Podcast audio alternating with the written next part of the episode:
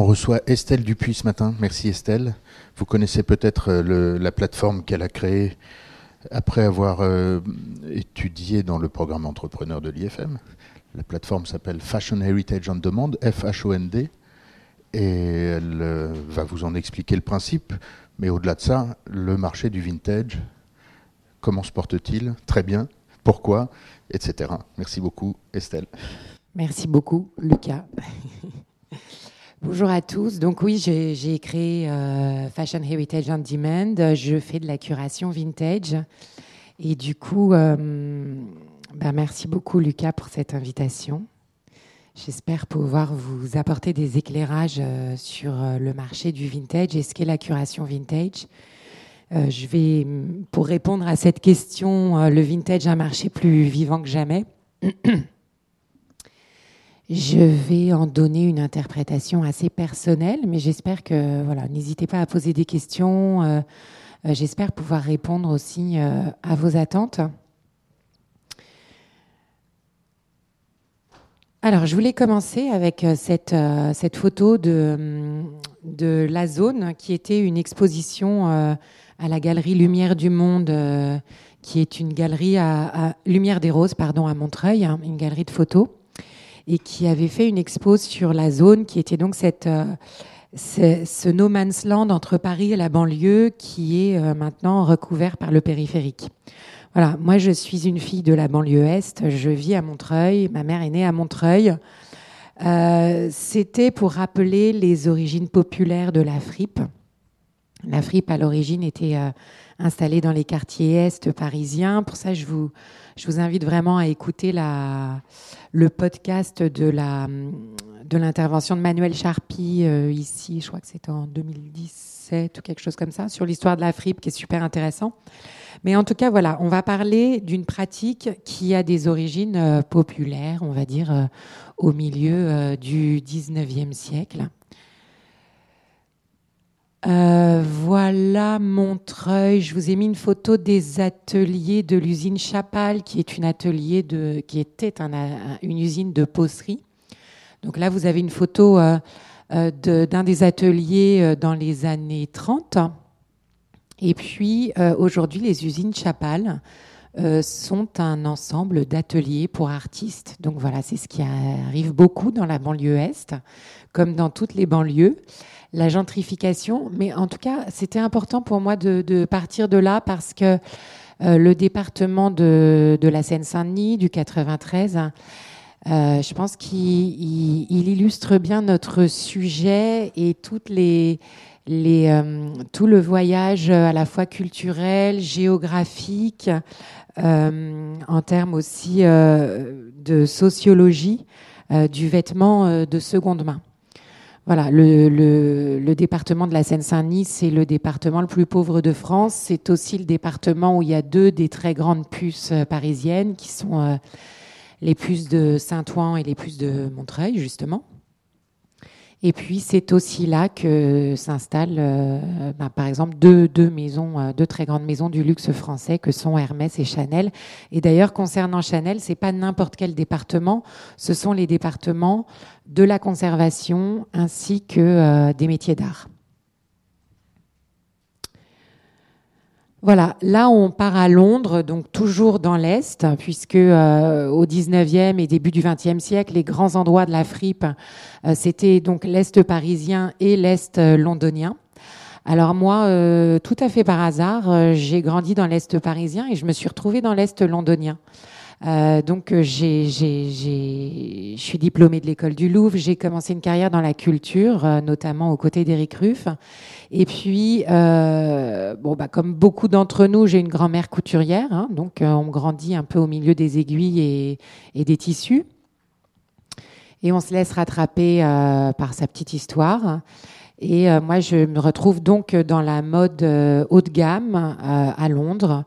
Euh, vraiment par hasard et euh, je travaille dans voilà dans des marques euh, françaises que je n'ai cessé de faire depuis dans les départements commerciaux et, et notamment d'export.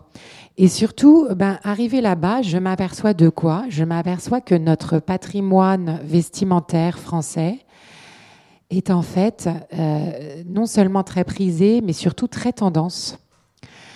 Donc je voilà moi moi qui ai toujours chiné, je, je commence à revendre du vêtement et j'ai la chance euh, qu'on m'attribue un stand euh, à Spitalfield. Donc Spitalfield Antique Market, je ne sais pas si vous connaissez un petit peu. Ouais, il y en a qui connaissent. C'est un marché qui a lieu donc tous les jeudis. Euh, à Londres. Donc là, je vous ai juste mis euh, une église de, une, enfin une photo de St. Peter's Church euh, donc le marché euh, de Spitalfield est juste à gauche là. Mais j'aime bien cette photo parce qu'elle est prise à l'aube. Et c'est vrai que pour celui qui, chine ou pour celui qui, vend du vêtement ancien ou du vêtement vintage, l'aube est un moment sacré puisqu'on se lève avant l'aube. Donc là c'est sympa, c'est en été. Mais je dois dire qu'en hiver, quand il fait nuit et très froid, surtout en Angleterre, on a la même excitation.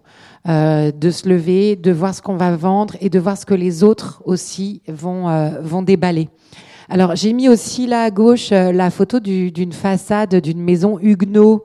la façade est un peu délabrée, mais Spitalfield, c'était les quartiers euh, dans, lequel se sont euh, exilés euh, les, Huguenots français et notamment ceux qui travaillaient dans les soieries de la région lyonnaise au moment des guerres de religion. Donc ça a toujours été un, haut lieu du commerce de vêtements, de tissus, d'étoffes. Voilà. Ils ont connu la guerre commerciale au moment où sont arrivés les, les cotons venus euh, de, des colonies euh, anglaises, des colonies britanniques et notamment indiennes. donc voilà, la petite histoire rejoint toujours la grande histoire. Tout, tout comment on va dire, tout communique et tout traverse. Alors, une photo d'un monsieur qui s'appelle Mac Myers et qui est le directeur de cette Antique Market du jeudi de Spitalfield.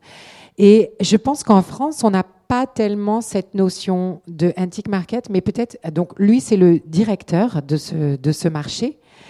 Et je dois dire que le directeur agit euh, peut-être un petit peu comme le, le directeur d'un concept store.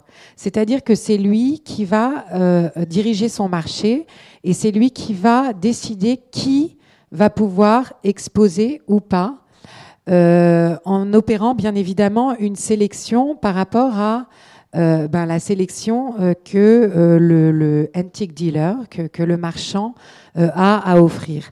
Et ce monsieur est un businessman redoutable, mais c'est aussi un très très grand chineur, un monsieur qui a beaucoup de connaissances, beaucoup d'expérience, et il est extrêmement strict sur la sélection, et c'est ça qui a fait la renommée de Spitalfield et aussi que la qualité ne descend jamais. C'est quelqu'un qui donne beaucoup sa chance, notamment aux jeunes, qui encourage beaucoup euh, les jeunes dealers. Et là, vous avez par exemple deux Japonais, mais alors des vrais Japonais qui viennent du Japon, pas des Japonais qui habitent en Angleterre, et à qui il a donné un stand pendant plusieurs mois. Donc, par exemple, ces personnes ont apporté une offre qui était euh, totalement euh, hors du commun, mais j'y reviendrai tout à l'heure. Alors, je vais essayer de pas traîner, euh, juste pour contextualiser le sujet et pour voir un petit peu quels sont les. Hmm, ah, il s'appelle Mike Myers, M-Y-E-R-S. Alors, pour euh, juste planter le contexte du vêtement de la seconde main aujourd'hui et voir un petit peu ce qui est de la fripe, du vintage, de la seconde main, de l'occasion, euh, on va faire un petit, une, petite revue de presse très très très rapide. Alors, élégante clocharde, là je remercie donc le, MAD, euh, notamment le centre de documentation du MAD euh, que je vous encourage à visiter parce qu'ils ont plein plein de trucs.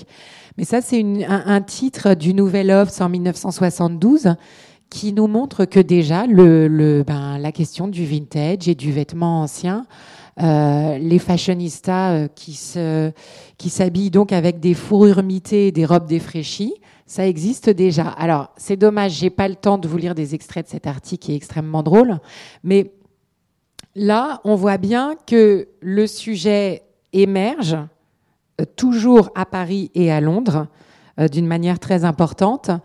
Mais voilà, le vêtement ancien, c'est toujours de la fripe, c'est toujours de la vieillerie, c'est toujours quelque chose qui est bah, populaire et qui est sale.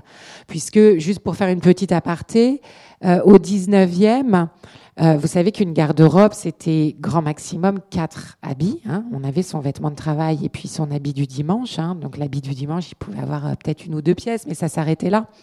Et que du coup, acheter du vêtement de seconde main, c'était pouvoir s'acheter un habit qu'on appelait tout fait. Voilà. Mais euh, ce qui arrivait euh, sur le marché du vintage euh, n'était évidemment pas, enfin sur le marché de la fripe, pardon, n'était pas nettoyé. Bon, après, je ne vais pas rentrer dans les détails, mais par exemple, il y avait beaucoup d'apports qui venaient des uniformes. Donc, c'est pas pour rien que les pulses s'appellent les puces, c'est que ça arrivait directement du front, que c'était blindé de de puces au mieux, de choléra, enfin j'en sais rien, mais bon, voilà. Donc c'était sale. Donc la fripe a vraiment cette connotation. Euh, L'Express Style euh, en février 2019, quel sera le vintage du futur? La Parisienne, donc le supplément du Parisien, Occasion, Vintage, Fripe, la folie du, la folie du seconde main, d'accord. Fashion Network, en, fin mars 2019, euh, vêtements d'occasion en ligne, bon pour l'environnement, bon pour le business. The Guardian is buying vintage clothing the most eco way to shop. Euh, Madame Figaro, fin avril. Donc évidemment, euh, fin avril, on a plein d'articles sur le vintage parce que c'est la commémoration euh, de, enfin c'est l'anniversaire de, l'effondrement du Rana Plaza. donc ça refait surface. je crois qu'il y a, y a un jour de célébration qui s'appelle Fashion Green Days. Je crois à ce moment-là, je sais plus comment ça s'appelle.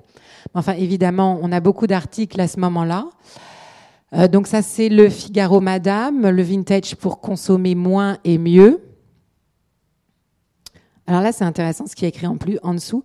Bien plus qu'une mode, le vêtement de seconde main représente un business en pleine expansion. Donc vintage, seconde main, on ne sait pas trop là ce qui, est quoi. Euh, le monde, la mode profite de l'occasion les échos, les Français de plus en plus tentés par les vêtements de seconde main. Et voilà.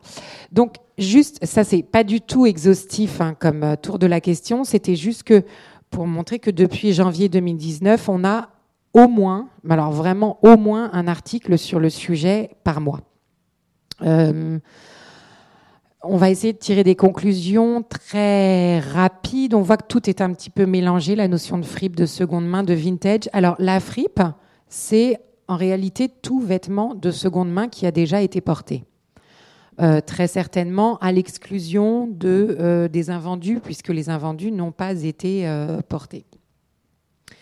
Mais comme je le disais, ça a une, ça a une connotation populaire sale. Euh, vu euh, aujourd'hui la consommation euh, de, vêtements et vu que voilà les vêtements sont de moins en moins, voire pas du tout portés avant d'arriver sur le, marché de l'occasion, bah, effectivement le mot fripe avec cette connotation-là n'a peut-être plus raison d'être, en tout cas attaché à ces vêtements-là.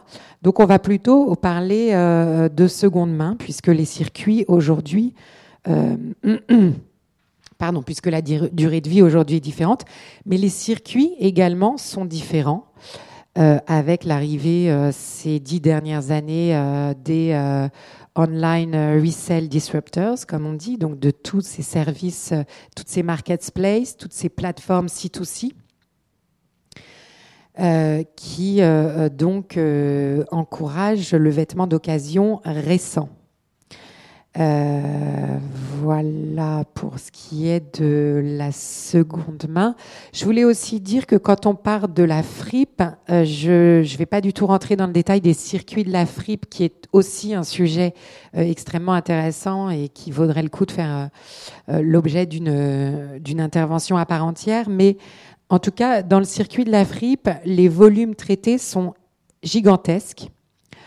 et le tri et euh, tout à fait, on va dire, le, et le premier niveau de tri. C'est-à-dire que dans les usines, dans les endroits, dans les lieux où on trie la fripe, on va euh, trier le rebut textile qui ne peut pas être réutilisé comme un vêtement, donc qui va partir vers une vie de, euh, qui va être recyclé en isolant, par exemple, et le rebut textile qui va pouvoir être réutilisé en tant que vêtement.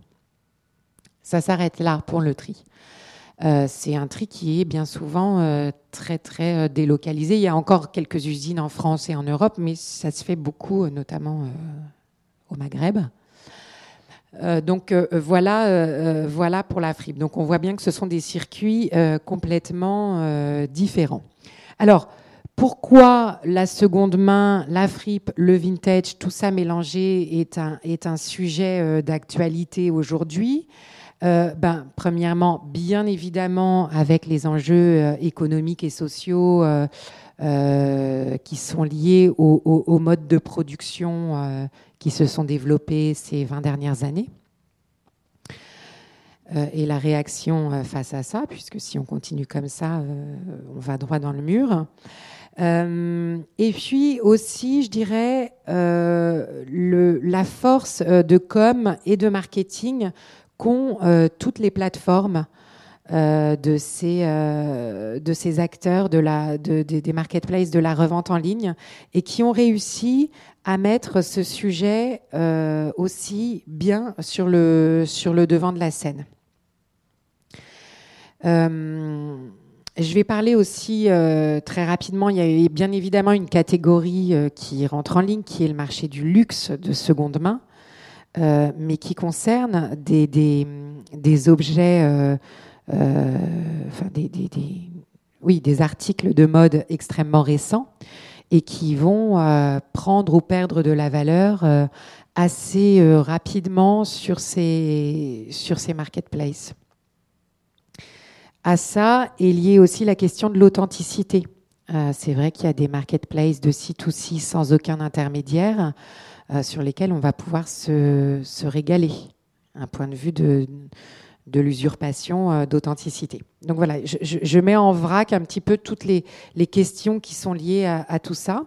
Et puis, ce qui fait qu'on en parle beaucoup aujourd'hui et que c'est devenu euh, une question fashion très importante, c'est que les, ben, tendances intègrent énormément le vintage, l'ancien, la réinterprétation des archives, la reprise de tout le vocabulaire euh, de, la fripe aussi. Il y a évidemment la question de l'upcycling. Enfin voilà, on est aussi dans une recherche fashion qui est énormément sur les innovations, mais énormément aussi sur l'intégration euh, du passé.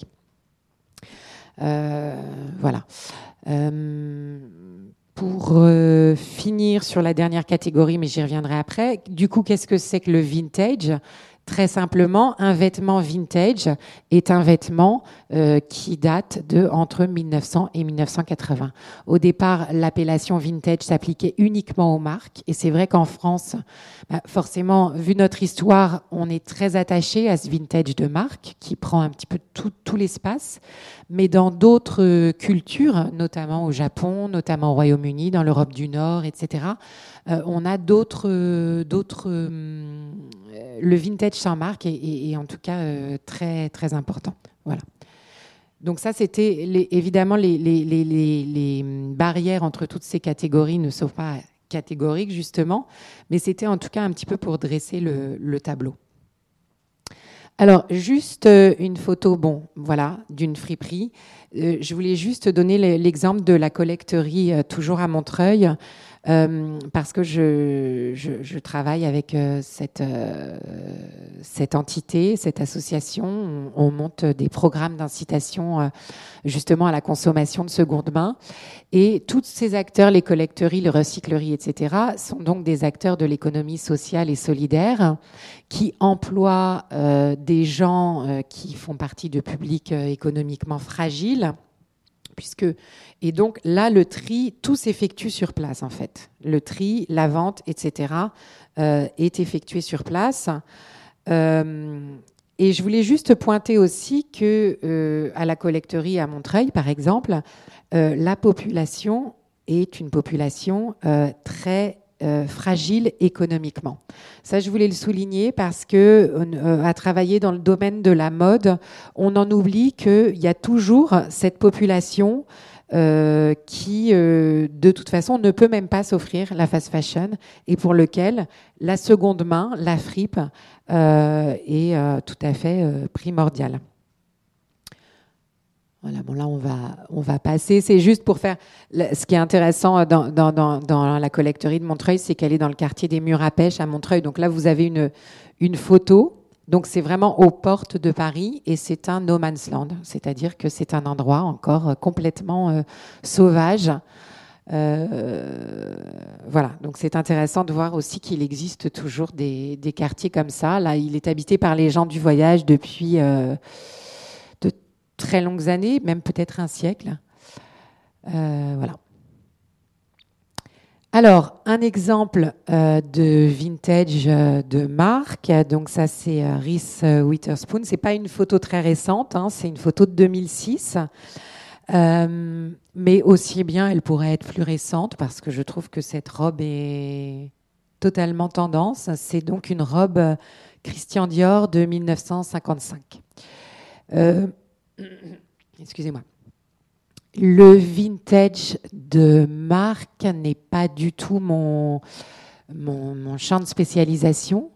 Euh, on a une personne euh, dans la, dans la communauté des alumni de l'IFM qui s'appelle Pénélope Blanquert, qui est euh, la directrice du département fashion chez Art Curial. D'ailleurs, je vais organiser une table ronde à la rentrée dans laquelle je lui demanderai d'intervenir. Euh, donc voilà, c'est à elle qu'il faut s'adresser pour tout ça. Elle a énormément de connaissances dans ce domaine et en plus d'être euh, très experte, elle est aussi très sympa. Donc je pense que si vous avez des, questions à lui poser, vous pouvez vous adresser à elle. Je vais pas demandé, mais bon, j'imagine. Mais euh, voilà, moi je, je, je, vous, je vais vous parler d'autre chose. Euh, je vais vous parler du vintage dans lequel je, travaille. Donc, j'ai monté euh, un, bureau qui s'appelle Fond, donc pour Fashion Heritage on Demand, et qui fait de la curation vintage.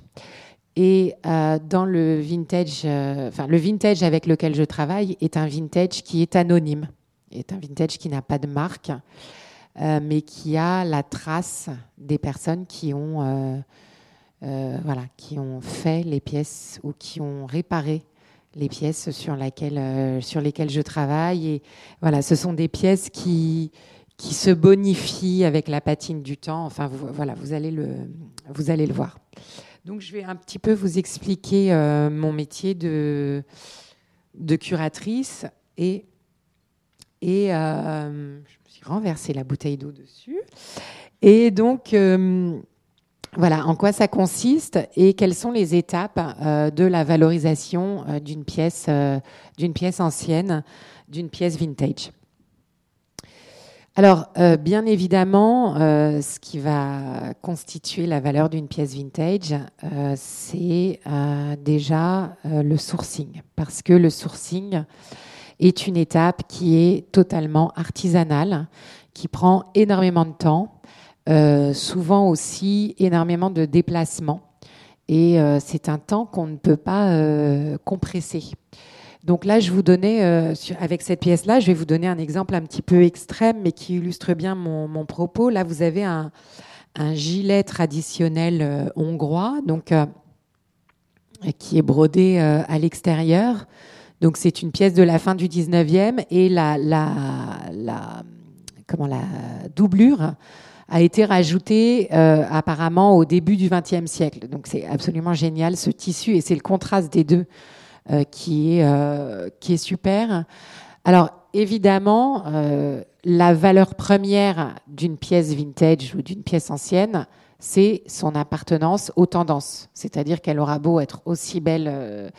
enfin, être magnifique, si elle n'est pas portable, si elle n'est pas complètement tendance, elle n'ira pas, elle ne sera pas achetée euh, par votre euh, client final.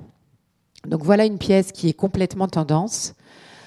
Euh, et donc, elle a été chinée par une de mes, une de mes amies qui s'appelle Sophie. C'est une, c'est une anglaise. C'est une femme qui est toute petite et qui a une très très grosse voiture, un très gros break. Et elle traverse toute l'Europe pour aller donc sourcer en Hongrie, en Roumanie. Enfin, je, j'imagine à peine, euh, j'imagine à peine euh, les, endroits qu'elle a trouvés pour sourcer. Elle ramène des pièces incroyables. Euh, donc là, on est dans des volumes qui sont sans aucune comparaison, évidemment, avec les volumes traités dans la fripe. voilà. un réseau de sourcing, c'est très très long à mettre en place et c'est quelque chose qui bouge tout le temps, bien évidemment. Donc c'est une veille qui est constante. Alors, ce qui constitue, euh, euh, voilà, là il y a un autre exemple, ce qui constitue la valeur aussi d'un vêtement ancien, c'est bien évidemment euh, sa rareté. Donc là, voilà par exemple les pièces que proposaient nos deux revendeurs japonais à Spitalfield. Donc ce sont des, des vestes de paysans japonais, donc qui ont été, qui sont déchirées, trouées, qui ont été rapiécées je ne sais combien de fois, donc qui sont faites de différents tissus. Et ce que je trouve absolument magnifique, c'est euh, l'indigo, cet indigo, donc les différentes euh, euh, variations d'indigo qui sont complètement délavées et qui, donnent, du coup des teintures superbes. Et bon, malheureusement, là, on n'a pas le toucher, mais aussi le, toucher est, absolument est absolument euh, divin. Donc ça, ce sont des, des pièces qui datent de euh, à peu près 1900. Euh, Et donc on voit toute leur contemporanéité. Enfin, je pense même à certaines marques quand je vois ça. Voilà. Donc, quand on source, on va aussi faire l'état des lieux rapide d'une pièce. C'est-à-dire que il faut euh, très rapidement pouvoir évaluer euh, la pièce euh, que l'on va acheter, non, seulement son authenticité, donc ça, évidemment, pour des pièces anciennes comme ça, l'authenticité, ben, on l'évalue. ouh là elle est floue cette image. Enfin bon, bref, on l'évalue au tissu, on l'évalue aux broderies, on l'évalue au fil, aux boutons, aux attaches. Enfin, il y a tout un tas de repères. Et on va aussi évaluer son état. C'est-à-dire que euh, ce sont des pièces qui donc ont traversé euh, ben, plein plein, je sais pas, d'épreuves, de temps, etc. Mais du coup, euh, elles ne sont pas en bon état. Elles ont des trous, elles ont des déchirures, elles ont des délavages, et c'est ceux-là qui vont faire leur valeur jusqu'à un certain point. C'est-à-dire jusqu'à quel point ma pièce peut être portée avec des trous et jusqu'à quel point, au contraire, elle est trop déchirée pour être portée. Donc là, par exemple, euh, je suis désolée, la qualité de l'image n'est pas géniale, mais euh, vous avez cette pièce au, premier plan qui est donc une, un chemisier victorien. Euh, ça, par exemple, c'est une pièce, je dis banco, je l'achète parce que la pièce est magnifique, la coupe est magnifique, les détails sont là, le délavage et hyper contemporain. Et les trous qu'elle a euh, lui donnent justement tout ce côté edgy euh, qui va faire qu'elle est euh, encore plus contemporaine. J'ai apporté quelques pièces, peut-être qu'on va peut-être pas, se lever maintenant, mais je vais comme on n'a plus de visuel, je vais, je je vais essayer de vous les montrer de loin pour illustrer mon propos. Euh, bah, par exemple, voilà, j'ai une veste comme ceci, donc vous pourrez venir les voir après. Ça, par exemple, moi, c'est le type de pièce que je vais euh, forcément chiner, même s'il y a des déchirures, même s'il y a des défauts. Elle est superbe. Et vous voyez, par exemple, euh, on va pouvoir intervenir, et notamment d'un point de vue de la, de la réparation, on va pouvoir intervenir sans altérer l'authenticité de la pièce. C'est-à-dire que euh, par exemple, là, on va pouvoir euh, recoudre un petit peu euh, les déchirures. déjà, d'une part, ça sera signalé, mais ça ne va pas altérer l'authenticité de la pièce. Si je change les boutons, par exemple, là, c'est encore une autre histoire. Voilà. alors ça, ça vient, ça c'est quelque chose, ça vient de France. c'est une pièce rurale, c'est une pièce paysanne. Je pense que c'était de l'habit du dimanche paysan. Et euh, c'est une pièce euh, ouais, des premières années, euh, de, des 20 premières années du 20e.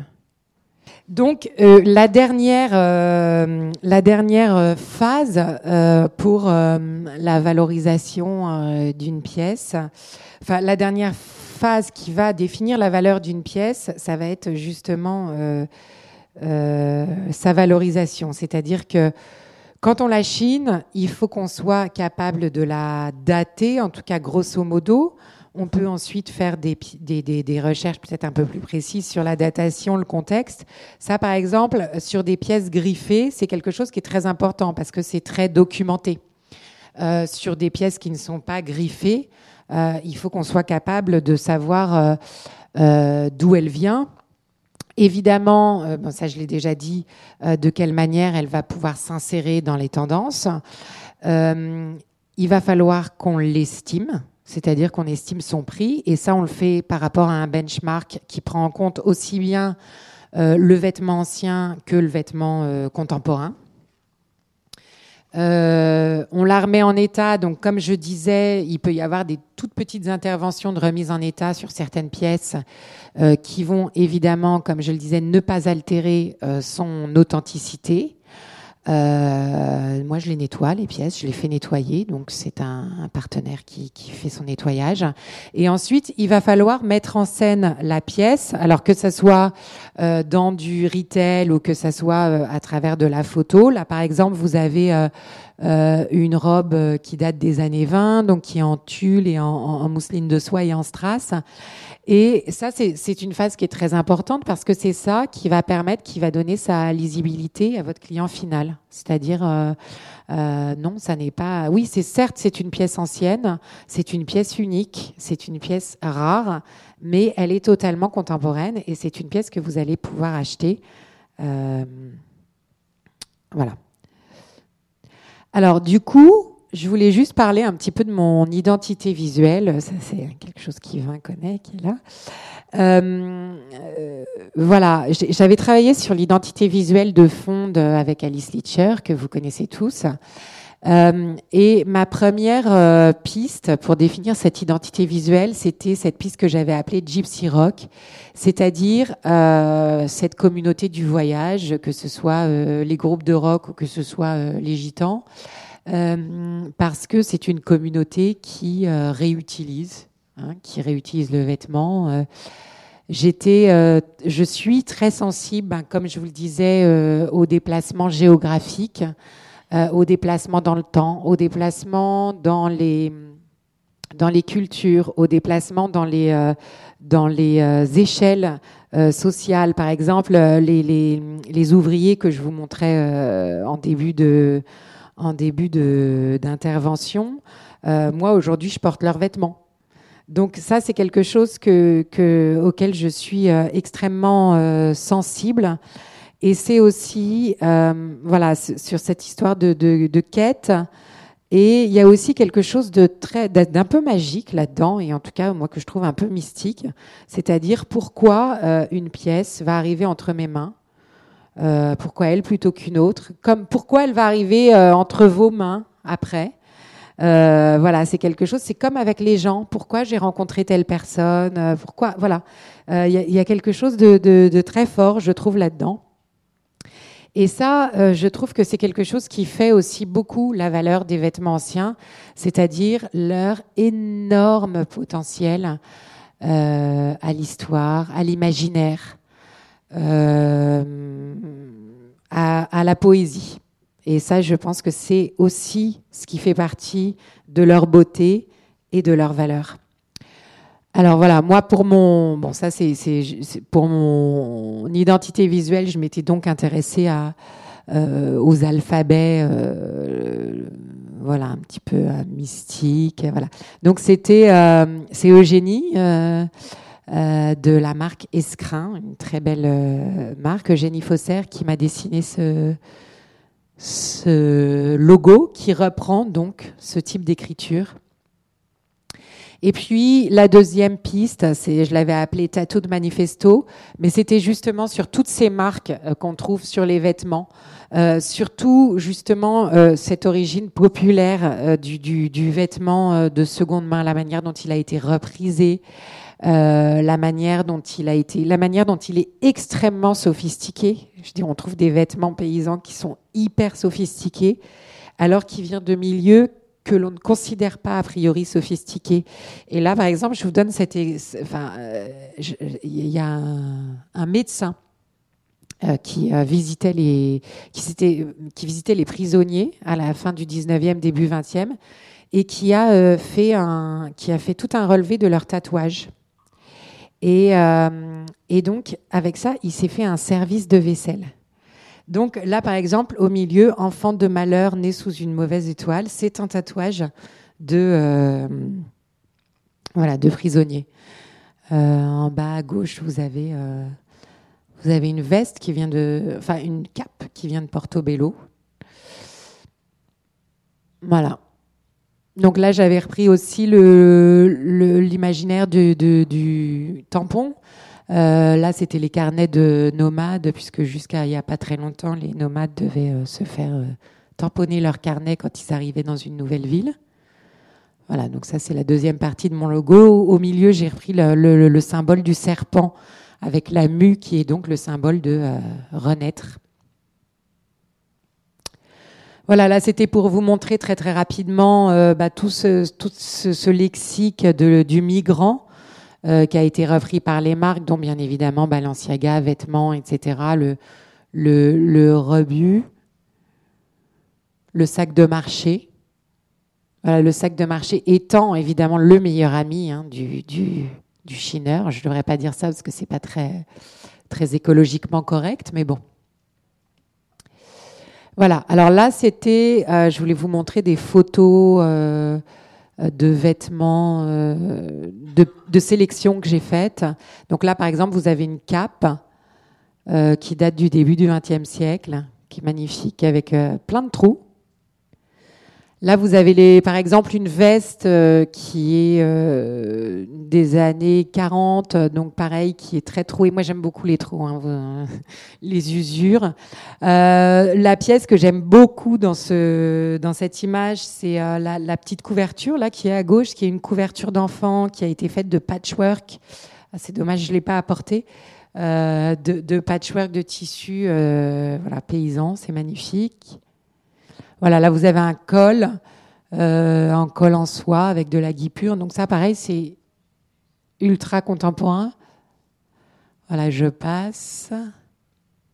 Alors là, c'était une autre série, donc c'était pour montrer euh, complètement un univers complètement différent. Donc là, je suis plutôt pour sur des vêtements euh, années 80, années 70. c'est des vêtements chinés en Angleterre, mais là, par exemple, c'est une jupe années 30, donc une jupe de, bah de comment on dit, de burlesque, de French cancan. Voilà, qu'on mêle avec un, un t-shirt euh, de rock. Voilà, là, ce sont, euh, là par exemple, c'est un rideau des années 20, mais qui est extrêmement beau dans ses broderies, donc que j'ai mis en voile avec un corset. Voilà, par exemple, sur ce, ça, c'est quelque chose que j'ai chiné. Euh, donc, c'est un petit ensemble années 50, donc d'une adolescente, donc qui va à une taille 34-36. Et ce qui est sympa, c'est que le chemisier a été coupé. Donc, moi, je l'ai trouvé coupé. Et c'est ça qui fait qu'il est, trop beau. Voilà, là, les chemises. Euh, ça, c'est un, bustier qui a été fait en bleu de travail. Voilà, un bleu de travail que j'ai mélangé avec des, une dormeuse en soie, etc.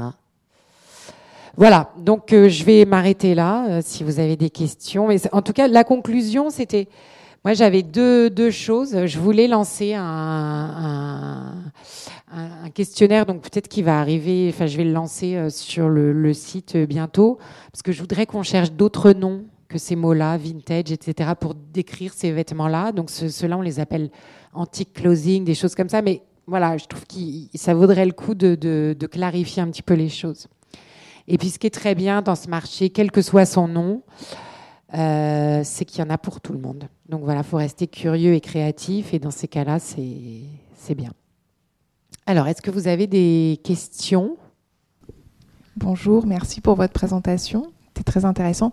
Euh, ma question un peu naïve, c'est comment on fait pour arriver à vivre de ça? Enfin, comment on fait pour euh, créer enfin, une continuité et faire en sorte que, les, bah, que vous arriviez à en vivre? Est-ce que vous adressez plutôt à des marques, plutôt à des particuliers? Et quel est le temps, euh, quelle est la proportion de sourcing par rapport après au, au reste? Voilà. Alors, c'est une vaste question. Moi, clairement, euh, mon contenu, il est éditorial. C'est-à-dire que euh, c'est ma capacité, euh, je m'adresse à, plutôt à des professionnels plutôt qu'à des particuliers. Parce qu'évidemment, dans la curation, ma capacité, ma valeur ajoutée, c'est comment je peux éditer les pièces et comment je peux les mettre ensemble et raconter des choses autour de ça. Donc euh, voilà, pour moi, le modèle économique, il est là. Après, euh, voilà, c'est une économie euh, qui est très compliquée, de la même manière que l'économie de l'upcycling. dès lors qu'on est dans un, ben, dans de la pièce unique, ce sont des économies compliquées. Pour ce qui est du sourcing, mon temps de sourcing par rapport. Alors là, c'est un petit peu biaisé parce que j'ai fait énormément de prospection euh, ces, ces, derniers temps. Euh, mais on va dire que c'est moitié-moitié en temps. Voilà. Vous vouliez poser une question euh, À propos de cette économie de la pièce unique, il y a un enjeu pour la photo. Parce que si tu passes du temps sur une photo sur une pièce unique, c'est c'est pas du tout rentable. Ouais. Et tes photos sont belles. Merci. Donc, tu, tu dépenses du temps et de l'argent sur les photos. Je dépense du temps et de l'argent sur les photos, mais le les, photos, moi, en fait, je, en fait, du coup, grâce à ma double euh, comment euh, casquette, qui est dans la mode et dans, dans la mode ancienne, en fait, j'aborde le vêtement ancien comme un vêtement contemporain. Donc, avec les photos, je, je fais un lookbook. À chaque fois des, des thèmes. Euh, je ne prends pas en photo toutes les pièces. Enfin, bon, après, euh, oui. Mais effectivement, euh, effectivement, de toute façon, pour ce qui est, par exemple, de, de, tous les services en ligne, de toutes les marketplaces en ligne, il y a cette question de la photo. donc, quels sont leurs modèles économiques? Moi, j'ai des petites idées dessus. déjà, ça se fait beaucoup dans la quantité. Euh, mais euh, je pense que ça se fait aussi euh, d'un point de vue de la valorisation du nom et de la marque. après, je pense que ça se fait aussi dans le partenariat. Enfin, après, il y, y a, pas mal de pistes. Mais c'est vrai que ce sont des économies qui sont difficilement scalables, comme on dit.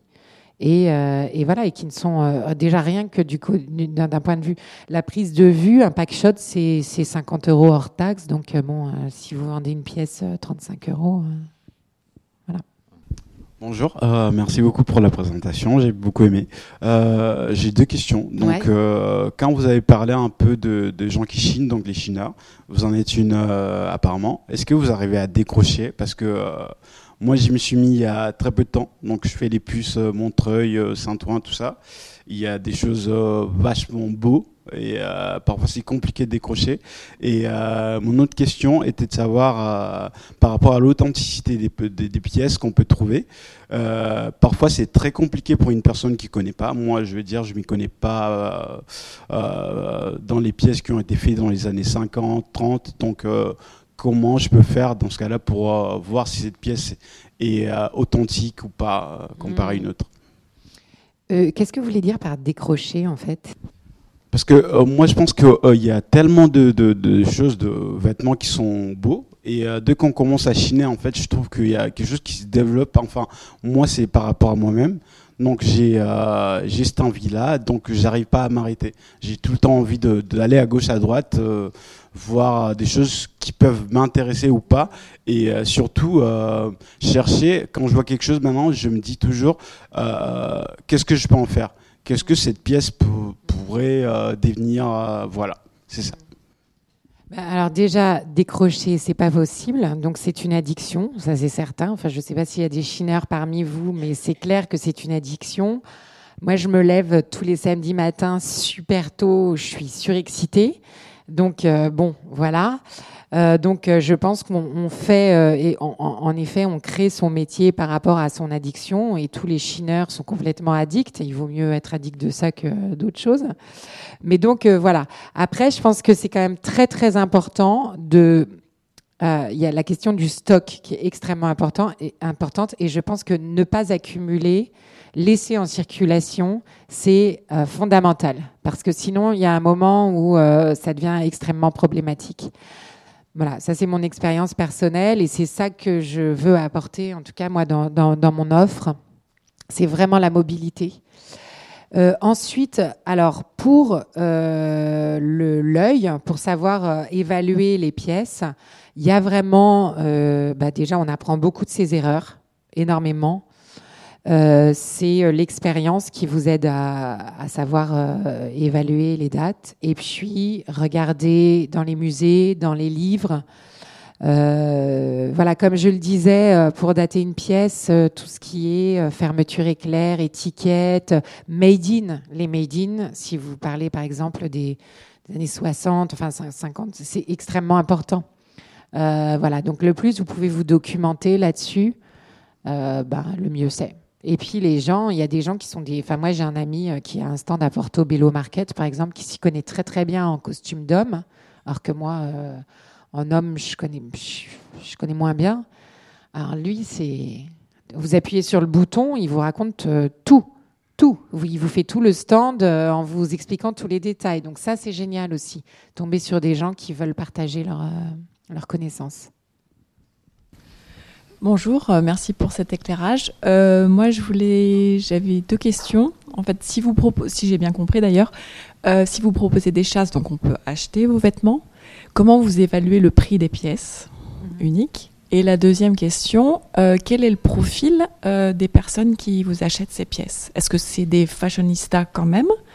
Ou est-ce que c'est des personnes intéressées par, euh, voilà, par une certaine conception du vêtement, une origine, voilà, qui sont pas forcément, comme vous dites, c'est tendance, mais est-ce que c'est tendance pour tout le monde? Alors déjà sur la question du prix, euh, comme je vous le disais, je fais un benchmark. C'est-à-dire que je regarde euh, à combien sont vendues des pièces équivalentes. Donc il y, a tout un tas d'équivalences. Il y a avant tout l'époque et, euh, et s'il y a une marque ou pas. Et puis le matériau. Euh, voilà, et voir euh, le matériau, les détails, bien évidemment les broderies, etc. Enfin bon, bref. Et comme je vous le disais, je fais le benchmark aussi sur du contemporain. Euh, parce que par exemple, il y a Chloé, je sais plus s'il y a deux saisons qui avait vendu, enfin il y avait toute une collection avec des blouses en coton, en soie et avec de la broderie. Et je trouvais que c'était intéressant de, de, rentrer ça dans, dans mon benchmark. En tout cas pour le client final, pour le client qui est du particulier. Après, pour ce qui est de la clientèle, la clientèle avérée, c'est beaucoup de la, clientèle professionnelle, en tout cas en France. Euh, la clientèle, euh, bah, évidemment, les, maisons de mode, photographes, etc., euh, stylistes, costumiers. Enfin voilà, il y a beaucoup, beaucoup, beaucoup de clientèle professionnelle.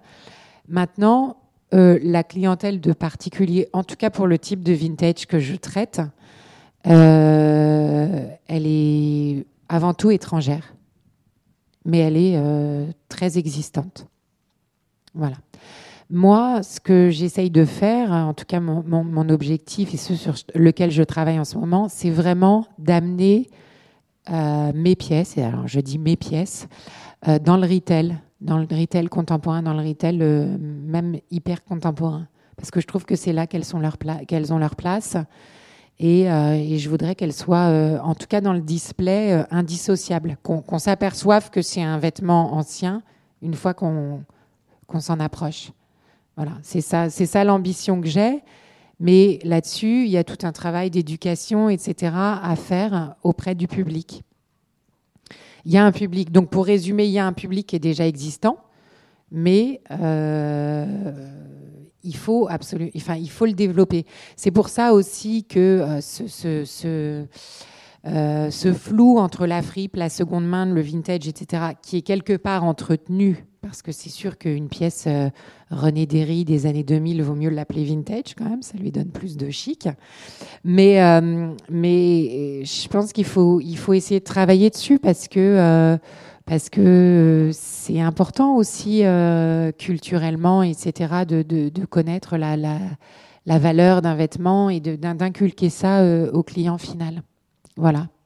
Plutôt que de ne l'aborder. D'ailleurs, à ce propos, je voudrais dire très très vite qu'il y, a y a beaucoup d'études sur le vêtement de seconde main. Il y a, tous les ans euh, les études de ThreadUp qui est donc une marketplace américaine. Et puis il y a eu l'étude de l'IFM sur le vêtement de seconde main en 2018, mais il n'y a pas d'étude sur le vintage. Voilà, justement sur la motivation première et le client final. Donc ça, à bon entendeur, salut, moi c'est quelque chose que j'aimerais développer. Si vous en connaissez, je suis totalement preneuse. Euh, parce que on a tendance, et en tout cas, euh, juste pour donner un exemple, euh, les, les, les, hum, les, marques qui sont le plus vendues sur les sites de seconde main, c'est Cézanne, Sandro, Mage, Claudie Pierlot et Zara. Donc on est très loin du vintage. Donc en fait, quand on a des chiffres, on a ça et derrière, disant et le vintage aussi se porte très bien, avec zéro chiffre. Voilà. Pour juste pour finir, excusez-moi, vous avez appuyé sur un bouton, comme je dis. Euh, par exemple, pour ce qui est des ventes aux enchères de vêtements, donc griffés, puisque dans les ventes aux enchères, ce sont souvent des collections qui sont dispersées, donc souvent du vêtement griffé, mais pas que. Euh, le public est aux trois quarts, si ce n'est plus, un public de professionnels. Quel dommage quand on voit les prix et quand on voit ce qui est vendu sur les marketplaces. Voilà. Donc ça aussi, il y a des ouvertures à faire, je pense. Ouais. Bonjour, merci pour votre présentation. Euh, moi, j'avais deux questions qui portent plutôt sur les circuits de distribution. Mhm. La première, c'est, euh, vous en avez parlé, il y a une explosion des marketplaces euh, donc en ligne qui revendent des vêtements de seconde main et de vintage, mais on voit aussi qu'il y a beaucoup de ces acteurs. Je pense par exemple à l'Imparfaite qui va organiser sa première vintage fair ce week-end, ou des acteurs plus récents comme, je ne sais pas si vous connaissez Crush On qui s'est lancé avec des, marchés vintage qui retournent du coup vers le physique. Donc ma question c'était quelle importance du physique euh, aujourd'hui malgré euh, l'évolution des modèles et euh, la montée du online pour le marché du second main et du vintage? Et la deuxième ce serait quelle valeur ajoutée, quelle différence Fashion Heritage on Demand apporte par rapport aux autres plateformes en ligne qui existent déjà? Alors déjà, moi, je ne suis pas une plateforme. Euh, je propose vraiment de la curation et je m'adresse euh, finalement... Euh, pour l'instant, je m'adresse aux particuliers parce que c'est quelque chose qui est en train de se, monter. Mais mon, ma cible première, c'est le professionnel. Le, client, encore une fois, ma valeur ajoutée, c'est l'éditorial. C'est bien évidemment le sourcing, mais c'est tout l'éditorial que je peux faire par rapport à mes sélections et mon approche. Je suis absolument pas une marketplace. Il n'y a que moi qui chine et, voilà. Euh, pour, euh, contrairement à Imparfaite, par exemple, que vous venez de citer, qui pour le coup est une marketplace, donc qui travaille avec des partenaires qui sont des professionnels euh, de la fripe ou du vintage et qui fait de la, curation dans ses sélections. Je pense que l'importance euh, du brick and mortar est euh, très grande parce que c'est un produit que l'on a besoin de toucher, d'essayer. Euh, sur le vêtement ancien, les proportions, les coupes ne sont pas du tout les mêmes que sur le vêtement contemporain. Donc il y a des formes, par exemple tout ce qui est la forme kimono, etc., qui sont plus facilement adaptables à l'online mais euh, je pense que ça va rester beaucoup du brick and mortar. Après, effectivement, euh, ben, le fait d'être en ligne permet d'avoir une clientèle beaucoup beaucoup plus large. Ça, c'est pas la peine de, de le préciser. Et euh, de quand on travaille sur des typologies de produits, euh, effectivement, là, ça peut être tout à fait pertinent. Par exemple, si on travaille sur du t-shirt ou si on travaille sur du, bleu de travail, ou voilà, si on, si on reste sur des typologies de produits avec un certain, une certaine coupe, etc. Euh, voilà. Mais je pense qu'il y a toujours, et d'après tous les articles que je lis, etc., je pense qu'il y a toujours, euh, je pense que la boutique physique va, va toujours rester. C'est sûr.